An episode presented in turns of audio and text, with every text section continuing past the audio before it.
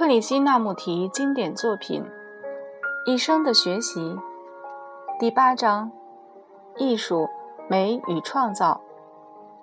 我们大部分人都不断地逃避自我，由于艺术提供了一种使人尊敬而又简易的逃避方法，所以它在许多人的生活中扮演了一个重要的角色。渴求忘我的欲望使得有些人走向艺术。另一些人则沉溺于酒精中，还有一些人则遵循遵循神秘而异想天开的宗教教条。一旦我们意识中或无意识中利用某种事物以逃避我们自己，我们便会沉迷于其中。我们依赖一个人、一首诗或任何其他事物，借此以消除烦恼和忧虑。虽然这种依赖能暂时使人有充实之感，却在我们的生活中制造了更进一步的冲突与矛盾。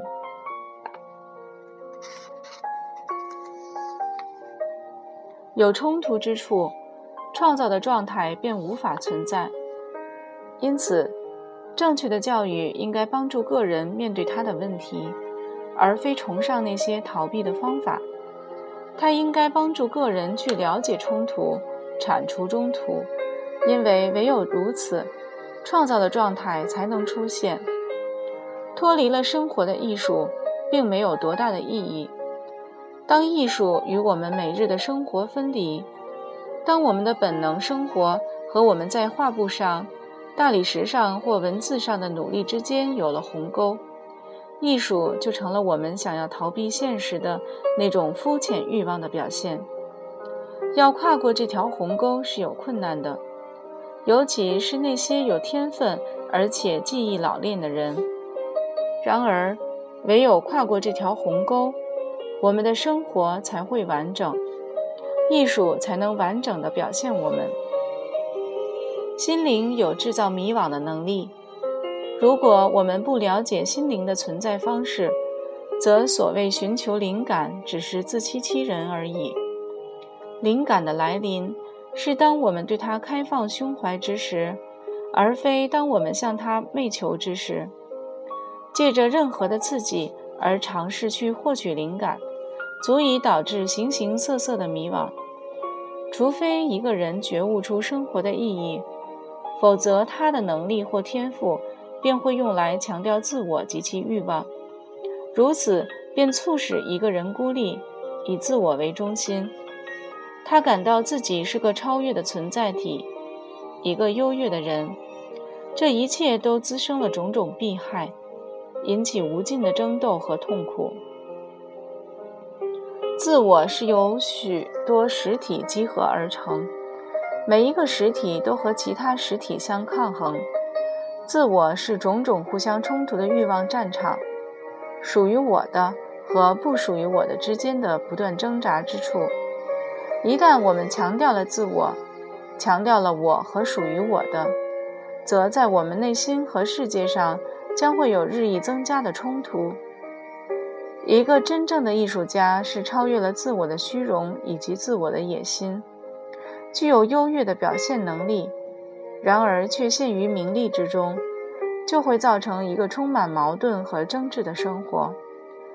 赞颂和阿谀一旦受到重视，便会鼓舞自我，毁灭了感受性；而对任何成功加以崇拜，显然都危害了智慧。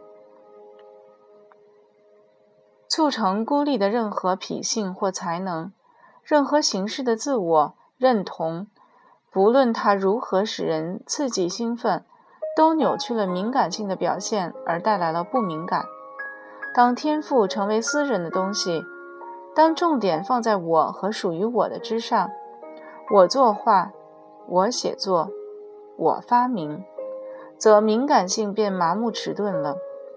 唯有当我们在与他人、与事物、与大自然的关系中，觉察到我们自己的思维与情感的每一个活动时，心灵才是开放的、柔韧的，不受自我保护的需求和追逐所束缚。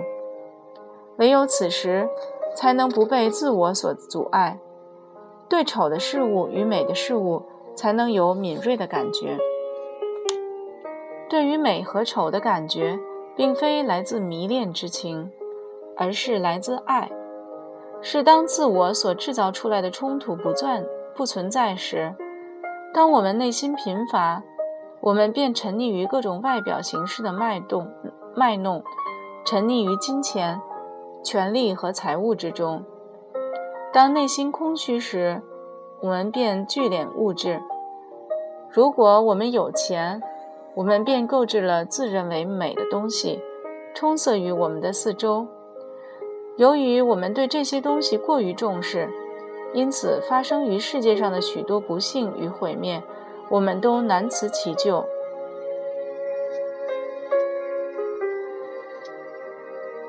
贪取之心并非是对美的喜爱，它是起于渴求安全的欲望，而置身于安全之处既无法敏感。渴求安全的欲望制造了恐惧。贪取之心触发了一种功利的过程，在我们四周筑起抵挡的围墙，而这些围墙阻碍了对一切事物的敏感。一件东西不论如何美丽，它不久便失去对我们的吸引力。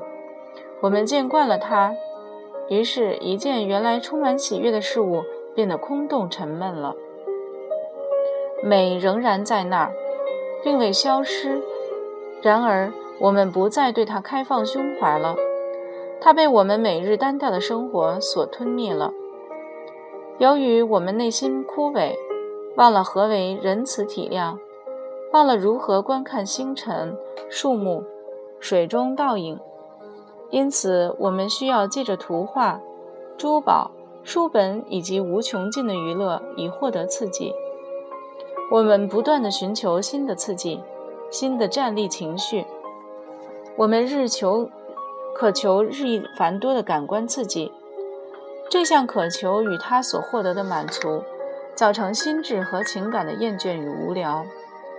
只要我们寻求的是感官刺激，被我们称之为美或丑的事物，便只有极肤浅的意义。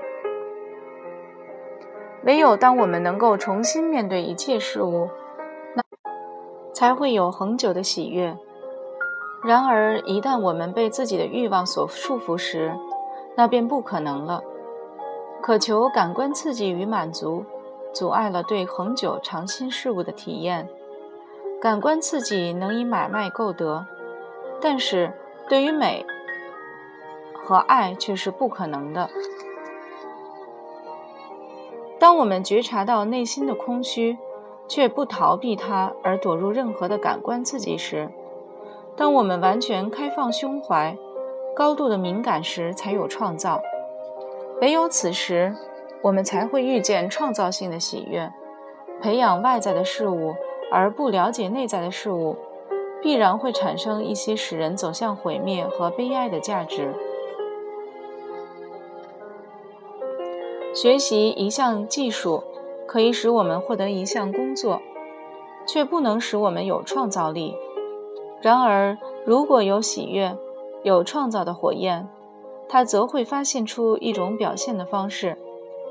一个人不需要去学习表现的方式。当一个人真正想要写一首诗，他便把它写下来。如果他有技巧，那更好。然而，如果一个人没有话说，则又何必强调那仅用来表达的工具呢？当我们心中有了爱，我们就不必寻求如何组合字句。大艺术家和大文豪，他们可能是有创造力的人，然而我们却不是。我们只是观众而已。我们阅读无数的书籍，倾听优美的音乐，欣赏艺术作品，然而我们从不曾直接体验那崇高的事物。我们的经验永远需要借助于一首诗、一幅画、一位圣人的品格。要唱歌，则在我们心中必须要有歌可唱。然而，由于遗失了歌，我们便追求着歌者。没有作为媒介的人，我们便感到无所适从。可是，我们必须无所适从，而后才能有所发现。发现是创造力的开始。如果没有创造力，无论我们做什么，都不会有安宁和快乐。我们以为，如果学得一种方法、一种技术、一种格调，我们将能富有创造力而快乐的生活。然而，唯有当内心充实，才会有创造性的快乐。这是无法借着任何方法获得的。自我的改进，这是寻求我以及属于我的安全的另一种方式。并非是创造性的，它也不是对于美的爱，唯有对于心灵的存在方式，以及他为自身所设的种种障碍加以实时的警觉，创造力才能出现。虽然自由创造与自我认识并肩而行，可是自我认识并非是一种天赋。一个人可能有创造力。而没有任何特特殊的才能。